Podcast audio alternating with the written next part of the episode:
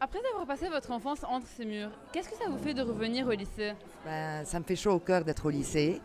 Le lycée a été pour moi une école de vie. De toute manière, je n'ai jamais quitté. Mes enfants sont ici scolarisés. J'en ai deux.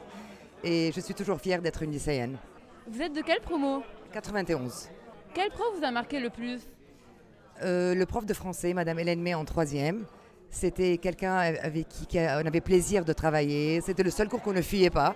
Et on a beaucoup appris. Et vraiment, c'était un plaisir et un honneur de travailler avec Madame Hélène May, qu'on a revue il n'y a pas longtemps d'ailleurs. Merci et bonne chance